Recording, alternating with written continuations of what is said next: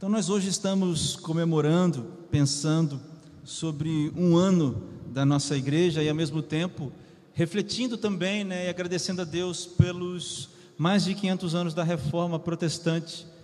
É um momento muito importante para a nossa fé. Né? Dia 31 de outubro é quando a gente comemora a, a reforma. E como amanhã é segunda, dia 31, a gente antecipou para hoje, domingo, comemorando as duas coisas. E sabe, irmãos, a, talvez a, são vários pontos né, que na reforma protestante foram levantados por Lutero, são vários pontos, né? Ah, mas tem um ponto, irmãos, que é muito importante e eu queria falar essa noite sobre isso. Nessa noite, irmãos, eu quero falar sobre a graça. Na verdade, o, a nossa mensagem, reflexão, ela tem um título que é A Graça ou graça indomável. Quero convidar você a ler comigo 2 Coríntios capítulo 5, versículo 17.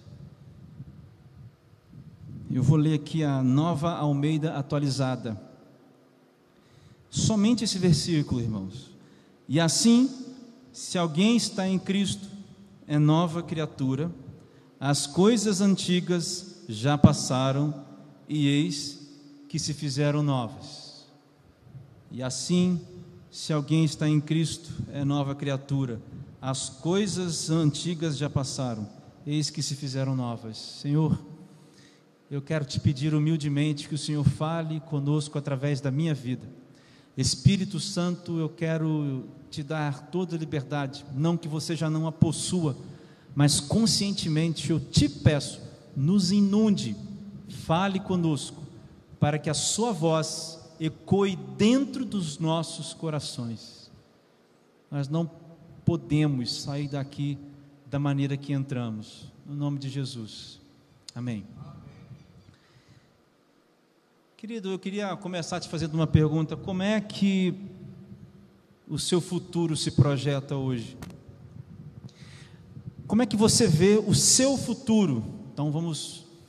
Se você pudesse imaginar uma um cenário para daqui a dois anos, como é que você se vê? Um cenário para daqui a 15 anos, como é que você se vê? E vamos mais perto, um cenário para daqui a dois, três dias, como é que você se vê? Eu tenho certeza que nessa pergunta que eu lhes fiz, vocês têm urgências, então tem coisas que você tem que resolver amanhã, talvez contas para pagar, eu estou sabendo bem o que é isso.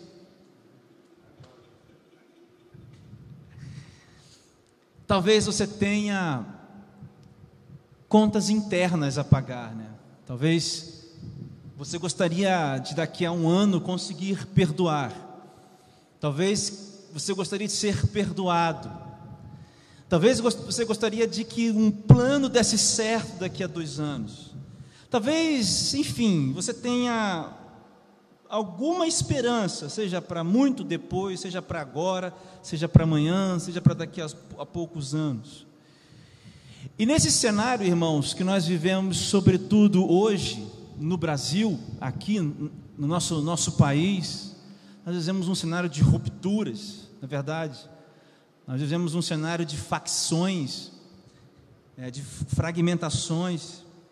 E nós temos assim pela frente agora, não sei o resultado das eleições, porque nem me importa, o que me importa é minha esperança estar em Cristo.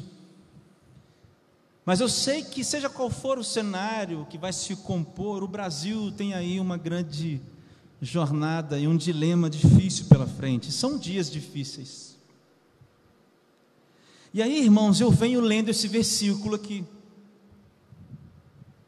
Aí eu chego aqui no dia 30 de, de, de outubro de 2022 para pregar num domingo à noite, cheio de gente com tantas demandas para agora e para daqui a pouco e para daqui a algum tempo. Talvez gente com demandas já há tanto tempo, né, e não conseguem resolver. Eu acho que você pode tirar um pouco do grave desse microfone, por favor. Eu acho que esse aqui é o 2 ou três, obrigado. E, e eu venho aqui lendo para vocês esse versículo. Se alguém está em Cristo, é nova criatura. Maravilha, muito obrigado. Eis que as coisas antigas, eh, as coisas antigas passaram, eis que se fizeram novas. Parece que esse versículo nos, nos chega, irmãos, hoje, desafiando a gente e tornando a Bíblia um, um conto, talvez, muito longe da realidade. Porque talvez muitos de nós tenhamos já passado por esse pedacinho aqui, né?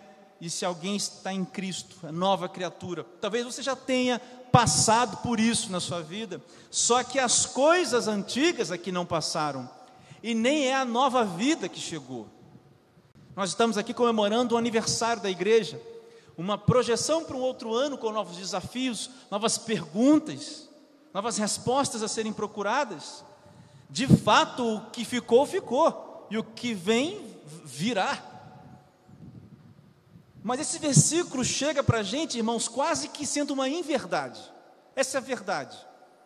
Que esse versículo vem como um tapa de luva, dizendo: não é possível que as coisas antigas passaram e eis que as coisas novas se fizeram ou se colocaram diante da nossa frente. Irmãos, eu penso assim: o que é que o Paulo está falando com tudo se fez novo, ou eis que se fizeram novas, ou seja, eis que as coisas se fizeram novas. O que significa esse, esse novo que o Paulo está falando aí? Eu gosto de interpretar esse versículo, irmãos, esse novo de Paulo, dentro do contexto do capítulo 5. Em três instâncias eu gosto de interpretar esse texto. Primeiro, eu acho que é uma nova maneira de ver a vida, ver a si mesmo, e a maneira de ver o outro. Então, eu acho que o Paulo está dizendo: eis que se fez na nossa vida uma, um novo jeito de viver, um novo jeito de olhar para a gente no espelho e um novo jeito de olhar para as pessoas que estão em volta da gente. E ao mesmo tempo que o Paulo fala dessa boa notícia, ele fala: Mas espera aí, para que esse negócio seja verdade, tem uma condição: você precisa estar em Cristo. E aí o Eugênio Peterson, que escreve a Bíblia a mensagem, que é uma paráfrase lindíssima, ele lê esse versículo da seguinte maneira: ele diz assim na Bíblia Mensagem: A vida velha se foi, uma nova vida floresce, é demais. Tudo vem de Deus que nos quer em relacionamento com Ele e nos chamou para viver em relacionamento com os nossos semelhantes. Você entende? Ou seja, irmãos, o Paulo está falando de uma nova maneira de ver a vida, de viver a vida, de ver a si mesmo e de viver consigo mesmo, de ver o outro e viver com o outro. E a Bíblia vai mais. Na verdade, tudo que eu estou te dizendo não são características de uma vida, mas são características da única vida para quem está em Cristo. Então, para quem está em Cristo, não tem outra vida a não ser esta vida. Então é muito mais profundo do que nós estamos dizendo. A Bíblia está dizendo que esta é a única verdadeira vida. E aí talvez então, irmãos, surjam perguntas, perguntas das seguintes. Então assim, olha, que, que eu faço para ter essa vida? Quais são as condições? Talvez, quanto é que custa? Quanto tempo eu tenho que dar de dízimo? Quantos cargos eu tenho que ter na igreja? Quantos anos de crente? Quantos domingos eu tenho que vir? Quantos domingos eu posso faltar? Tem que ser filho de quem? Qual o pecado que eu não posso ter cometido. Se tiver um homossexual na minha família, eu sou, tenho direito a esse tipo de vida. Se eu luto com esse pecado, eu tenho direito a esse tipo de vida. Se eu sou um assassino, se eu sou um ladrão, e se eu sou um mentiroso? Talvez é a pergunta assim: que tipo de ofensas eu não posso ter vivido para que eu tenha direito a essas coisas? Que tipo de tragédia eu não posso ter vivido para que eu tenha direito a essa vida? Porque talvez você esteja fazendo essa pergunta, mas a minha vida é uma tragédia. É impossível para mim acessar um negócio desse. Então talvez você esteja fazendo aí agora uma balança na sua vida, na sua mente, tipo, eu fiz isso, eu passei por isso, me disseram isso, eu tenho isso, minha vida é isso, eu tenho essa marca, eu tenho essa página arrancada, eu tenho essa coisa, eu tenho isso, isso, isso, isso, isso. E talvez a balança pese mais nesse momento do que essa verdadeira vida aqui que o Paulo está escrevendo lá para os crentes de Corinto. Isso tudo é, é besteira, isso tudo é bobeira. Isso tudo é churumela, como diz aquele cara da televisão. Não me venha com churumelas. Isso tudo é sem sentido, essas indagações. Não são essas perguntas. Essas perguntas estão erradas. Essa balança não existe. Essas perguntas estão erradas porque essa balança não existe. Essa vida que Jesus está nos dando, que é vivida nele, que Paulo está falando, ela não é colocada na balança com ninguém, porque não existe balança para essa vida. É uma guerra que não é não é guerreada.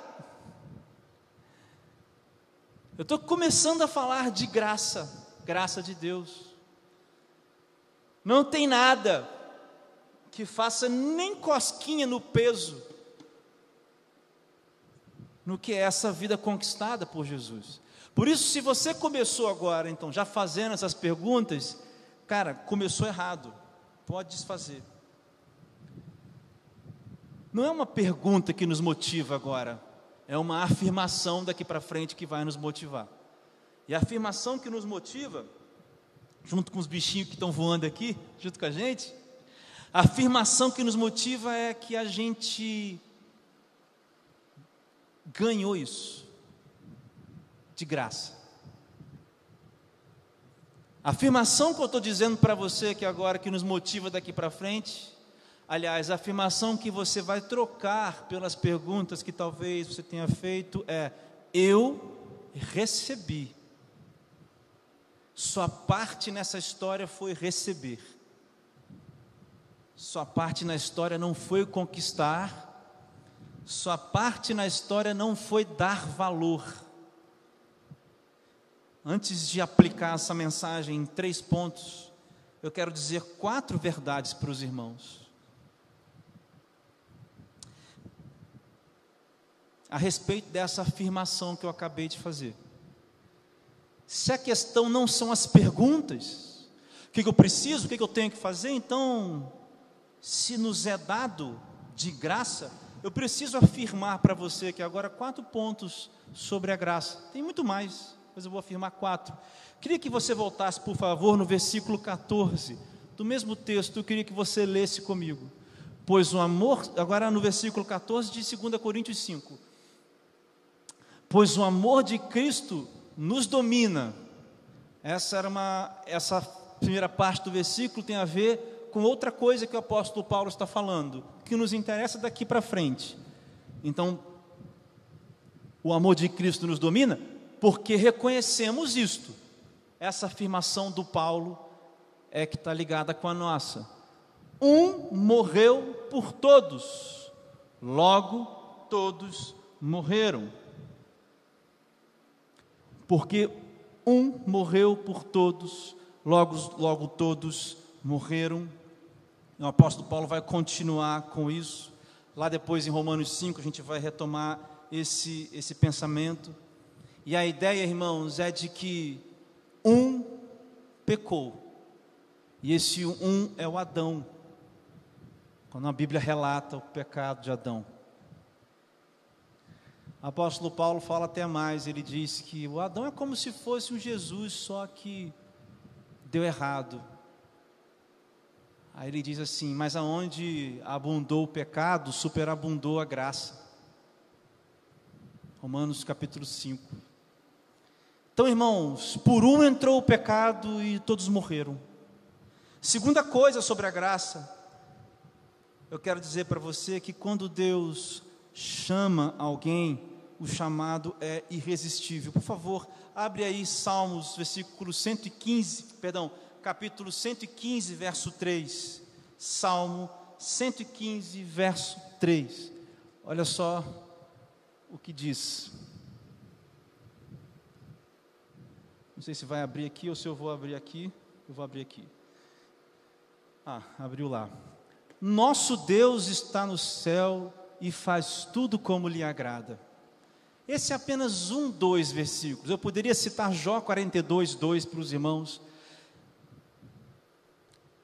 Textos do, Velho, textos do Velho Testamento, textos do Novo Testamento, mas eu quis pegar esse do Velho Testamento.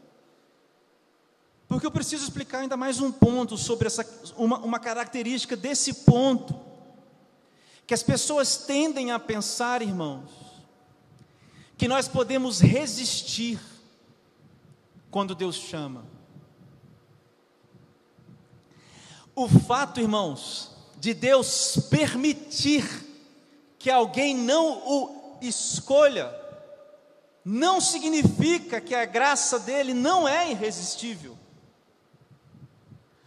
O que a gente quer dizer quando a gente diz que o chamado de Deus, que a graça de Deus é irresistível, porque é, é Deus faz tudo como lhe agrada, irmãos. Não é possível resistir ao fato de que nós, de que tudo que nós temos é a velha vida e de que só Deus pode nos dar a nova vida. É irresistível, como diz o John Piper, porque quando nós encontramos essa vida, a única direção que nós damos para a glória, ou seja, nós engrandecemos apenas o nome de Deus por ter feito isso em nós. Primeiro, nós só o que nós temos é a velha vida. Segundo, o chamado de Deus é irresistível. Terceiro, a velha vida se vai quando Deus quer. Por favor, Coloque aí João capítulo 12, versículo 32 e depois João capítulo 6, versículo 44. João 12, 32. A velha vida se vai quando Deus quer. Veja, irmãos, Jesus dizendo: E eu, quando for levantado da terra, atrairei todos a mim. Nós temos uma concepção, irmãos, de que esse todos significa todos e qualquer um, mas não é essa a ideia do texto.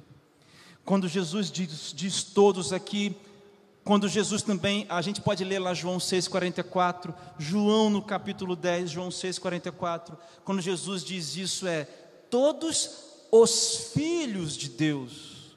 Ninguém pode vir ao Pai, uh, ninguém pode vir a mim se o Pai que me enviou não o trouxer e eu ressuscitarei no último dia. Então, o todos de Jesus é: todos os que são filhos de Deus virão até mim. Por isso, a vida velha se vai quando Deus quer. E por fim, a nova vida, irmãos, não pode ser contida. Romanos capítulo 5, versículo 20, por favor. E aí eu já vou aplicar a nossa mensagem de hoje. Romanos capítulo 5, versículo 20. A lei veio para que aumentasse a ofensa, mas onde aumentou o pecado, superabundou ou aumentou muito mais ainda a graça. Essa nova vida que só Deus pode dar, se por um lado só Deus pode dar, Irmãos, quando Deus quer dar, ela não pode ser contida. A vida nova que o Paulo está falando, ela não pode ser parada, ela é imparável. Quando Jesus, eu uso muito essa, essa analogia, quando Deus mira a flecha, e a flecha é Jesus, e ele aponta para o coração de alguém, não tem barreiras que impeçam com que essa flecha atravesse o coração de alguém. A nossa a nova vida ela não pode ser contida. Primeiro, nós só temos por nós mesmos, por nossas forças, a velha vida. Segundo, a voz e o chamado de Deus é irresistível. Terceiro, essa velha vida só se vai quando Deus quer. Deus toma o passo. Deus realiza a obra. Deus chama para si a glória.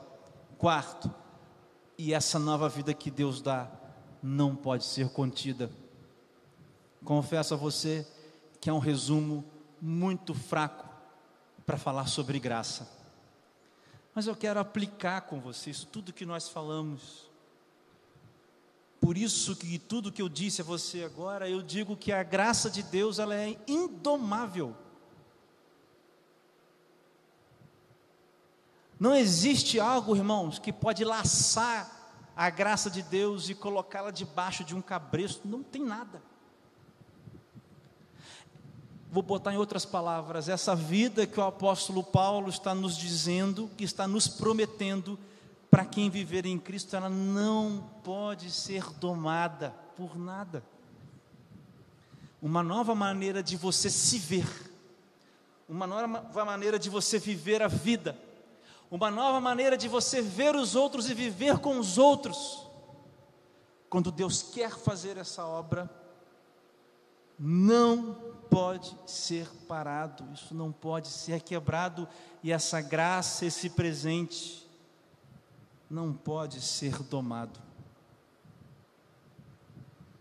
Eu quero aplicar com você em três aspectos essa breve reflexão. E talvez você esteja sentindo que a sua vida não parece com essa que o Paulo disse, por estar ligada a um desses três pontos que eu quero aplicar com você. Talvez você esteja meio cego, você precisa hoje tirar umas traves da sua vida para perceber que a graça de Deus é indomável. Talvez a palavra vai iluminar hoje o seu coração. Por isso, atenção agora. Primeira, primeira, primeiro ponto, irmãos, primeira aplicação que eu quero fazer com os irmãos. Perceba o que eu vou dizer aqui. A graça de Deus, olha que eu estou usando, Talita, o verbo no passado. A graça de Deus não pode. Não falei que não pode. Ela não pode, não pode e não poderá. Mas a graça de Deus não pode ser domada pela tragédia do pecado a graça de Deus não pôde ser domada pela tragédia do pecado. De novo, Romanos capítulo 5. Só que agora eu quero ler dois versículos com os irmãos: o versículo 19 e o versículo 20. Veja, porque, agora sim, como pela desobediência de um homem só, Adão, muitos se tornaram pecadores assim também por meio da obediência de um só, Jesus Cristo, muitos se tornarão justos. 20. A lei veio para que aumentasse a ofensa, mas onde aumentou o pecado, aumentou muito mais ainda a graça. Irmãos, deixa eu dizer para você o que é a tragédia do pecado. Duas coisas sobre isso. Tragédia do pecado não é só uma condição que eu e você temos, de propensão de natureza corrompida, de direcionamento para o mal. Não é só isso, irmãos, não é só essa, essa natureza, mas veja, é a revelação dessa natureza corrompida. Essa é a tragédia do pecado. Vocês estão compreendendo? É a revelação dessa tragédia, dessa corrupção em nós. O que o Paulo está dizendo é o seguinte: que antes, ele, tá, ele falou algumas coisas ali no capítulo 5, sobre antes do o tempo antes da lei, antes de Moisés dar os dez mandamentos e todos os outros conjuntos, todas as outras leis que compunham um conjunto lá para o povo no Egito, vocês lembram disso? E o que o Paulo está dizendo, olha, quando Deus expõe por exemplo, no caso, os dez mandamentos. E quando nós vemos que ninguém consegue não matar, porque a gente mata no coração as pessoas. Ninguém consegue não trair, porque a gente traz no, trai no pensamento. Ninguém consegue não mentir, porque o tempo todo nós mentimos. Que o Paulo está dizendo, olha, fica evidente a ofensa. Não fica só evidente que você é assim, mas os atos são colocados para fora, irmãos. Irmãos, sabe a tragédia que a gente carrega, os planos nossos que estão errados na vida? Sabe, irmãos, os castelos que desmoronaram da vida, porque nós erramos. Sabe, irmãos, o mal que nós fizemos aos outros, Sabe, irmãos, o mal que fizeram a nós? Sabe, irmãos, essas coisas? Essas coisas são as marcas evidentes, são as obras da tragédia do pecado. Porque é justamente o contrário da lei. Eu quero fazer uma pergunta aqui muito séria para os irmãos, nós estamos falando sobre graça. Quem é aqui que não carrega os castelos, irmãos, quebrados, destruídos? Quem é aqui que não chora sozinho? Eu não estou falando de ir para o quarto e ficar lá chorando, mas a sua alma por dentro chora. Mas a notícia, irmãos, é que aonde aumentou a desgraça do pecado, a tragédia do pecado, aumentou muito mais a graça. Então, irmãos, a graça de Deus, ela não pode ser domada pelas tragédias das nossas vidas.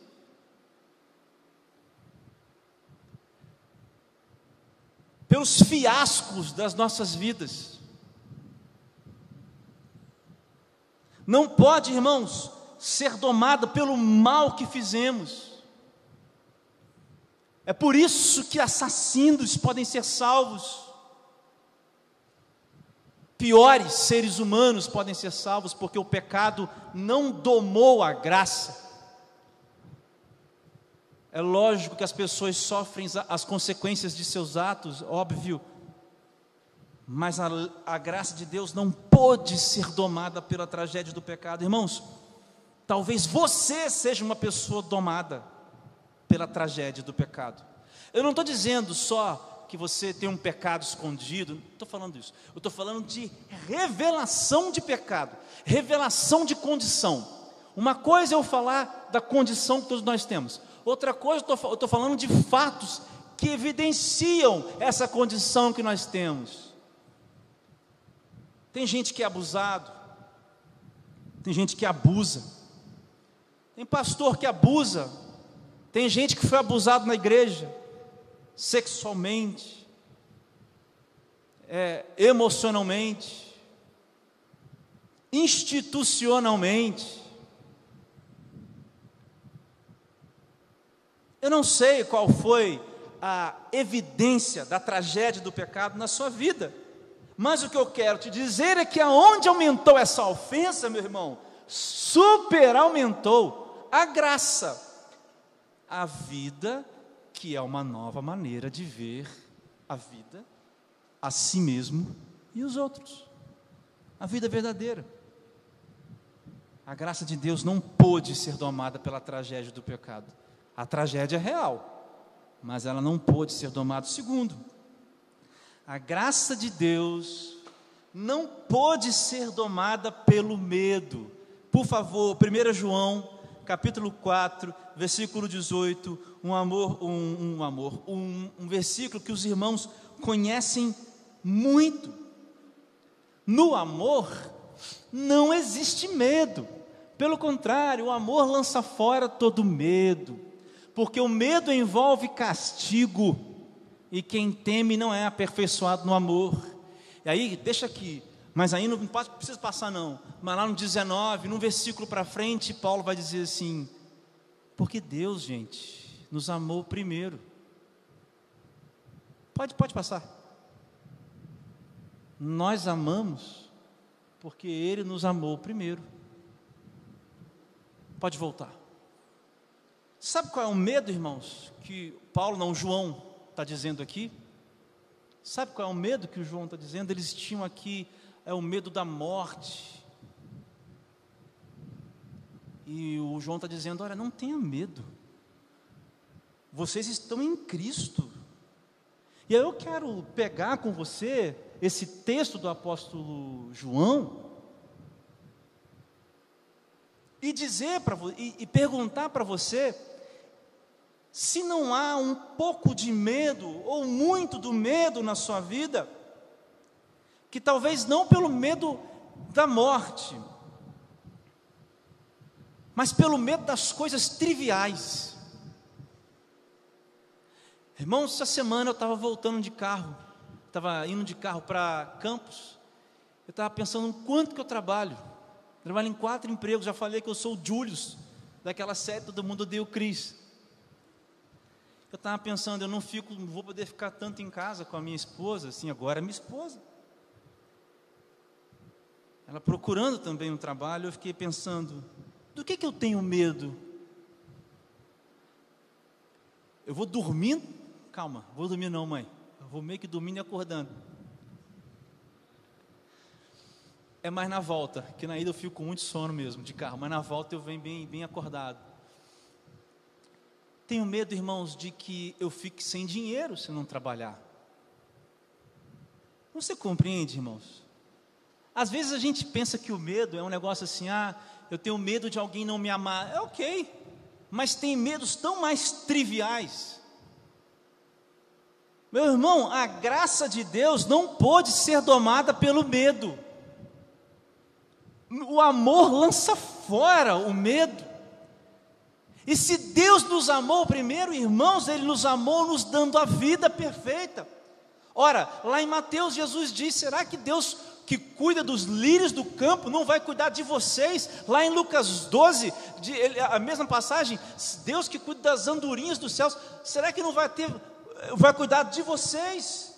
Então talvez esse medo meu seja algo que me prenda e vede as, os meus olhos para não ver a graça indomável de Deus. Tem muito medo, irmão, trivial, tenho medo de ficar sozinho. Tenho medo do tempo. Tenho medo na carreira. Tenho medo mais, mais complicados de filhos, de não ter filhos, de, de, tenho medo de, de tantas coisas, tenho medo da morte. Eu só sei, irmãos, que o medo é um paralisador. Se não fosse isso, o apóstolo João não teria escrito isso daqui, porque o medo, irmãos, envolve castigo.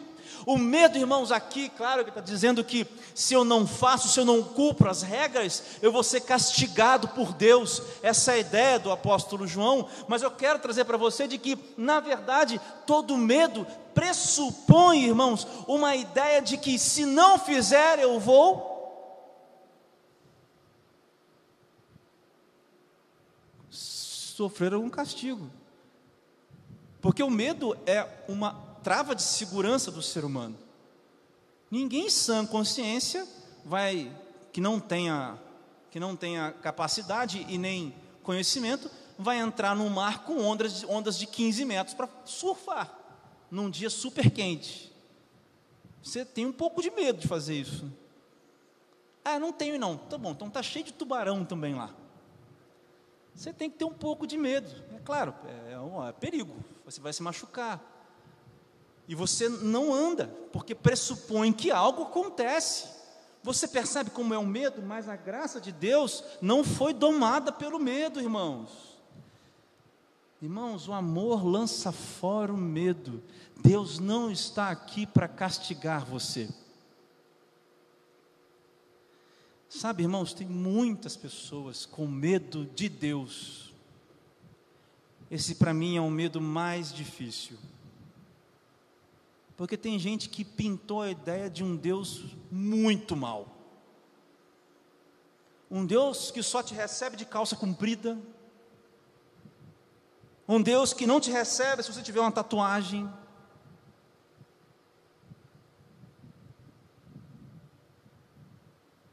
Tem gente, irmãos, que foi ensinada a ter medo de Deus. Como é que podem ter medo de um Deus que amou primeiro? Como é que a gente pode ter medo de um Deus que nos amou primeiro? Será que é medo que Deus quer que nós tenhamos dele? Será que uma vida nova, uma nova maneira de vermos a nós mesmos e a vida, inclui medo de Deus?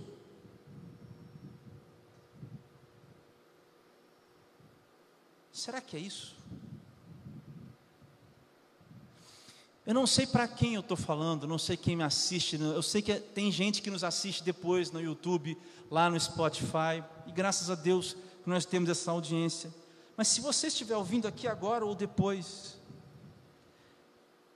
tem muitos motivos que as pessoas nos deram para que a gente tivesse medo de Deus, e aí, irmãos, essa é uma relação doentia.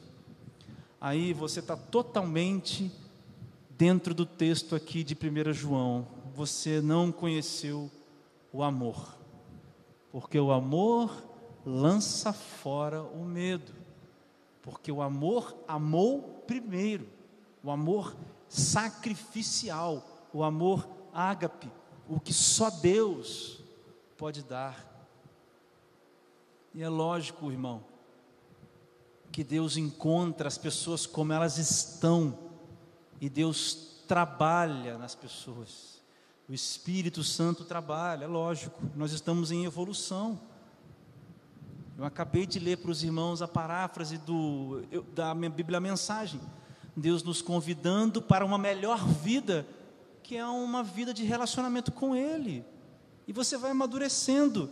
Agora, se o medo é para você, se o medo de Deus é para você uma amarra, então você não conheceu a graça indomável de Deus. Não tenha medo de Deus, não tema nada.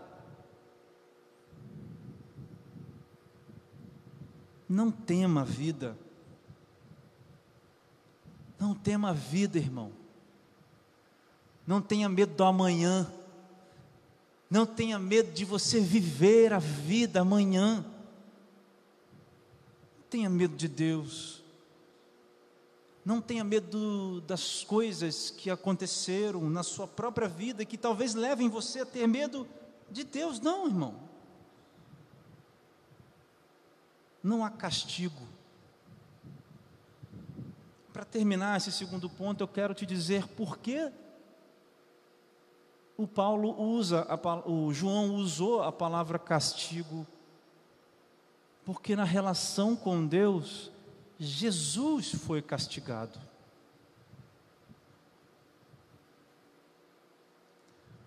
O castigo foi colocado sobre Jesus.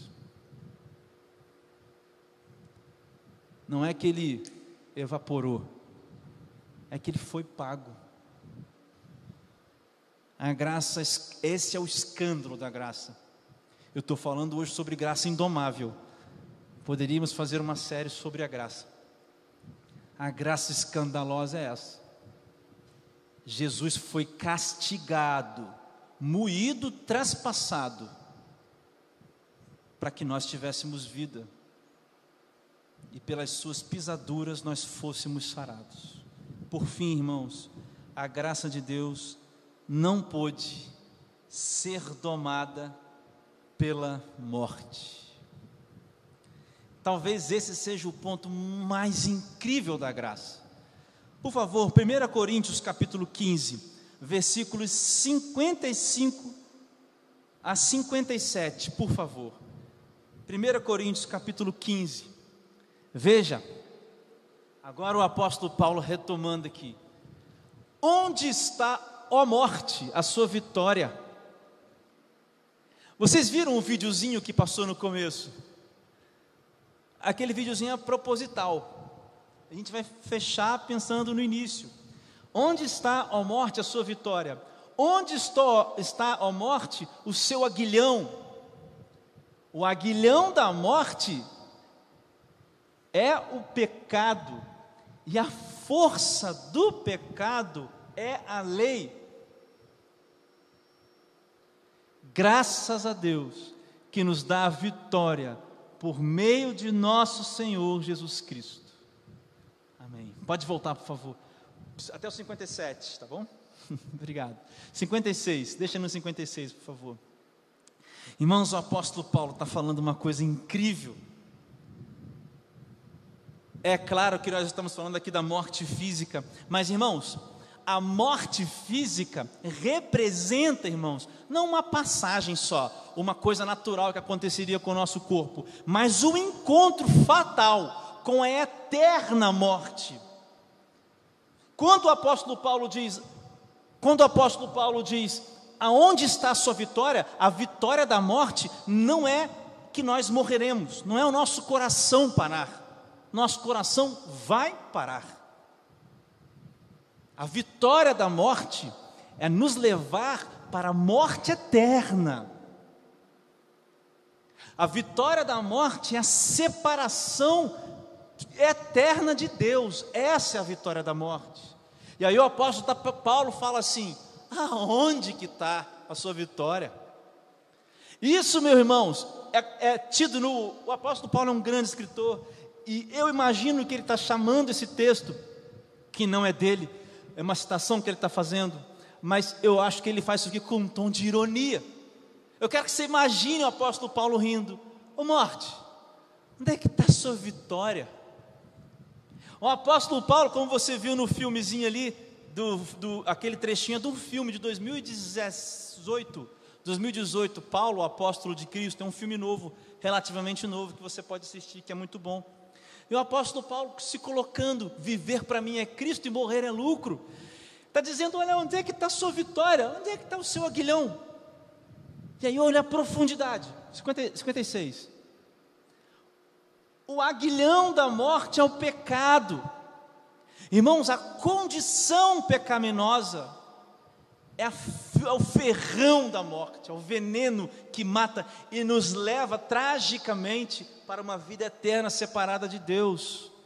E a força do pecado, ou seja, a, a revelação desse pecado, diariamente, é a, é, é a lei, ou seja, o cumprimento da lei que nós não conseguimos.